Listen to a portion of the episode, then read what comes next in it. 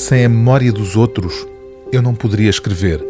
Anota Martim, em setembro de 1978, no diário em que tenta compreender aquilo que o levou ao exílio em Paris. Martim tem 26 anos, o Brasil vive um momento sombrio e o pensamento de um exilado, escreve ele a dado passo, nunca abandona seu lugar de origem.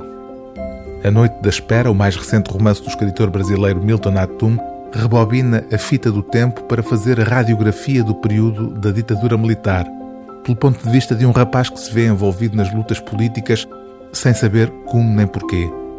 Já em Paris, exilado, Martim reúne cartas, memórias e os testemunhos de amigos na tentativa de compreender o que se passou consigo próprio. Como lhe aconteceu ter sido preso por ter adormecido enquanto remava na lagoa, deixando a canoa vogar até junto do Palácio da Alvorada. Como foi possível não fazer frente ao pai, adepto do regime? Como foi possível perder o contacto com a mãe, que desapareceu com um amante? Como foi possível ver-se confrontado em Paris com a sua própria solidão, expressa logo na primeira frase do romance: Inverno e silêncio, nenhuma carta do Brasil. Martim não é herói, é uma vítima da ditadura e, em certo sentido, também vítima de si próprio. Um covarde é o que penso hoje, quase dez anos depois, nesta tarde sufocante de verão.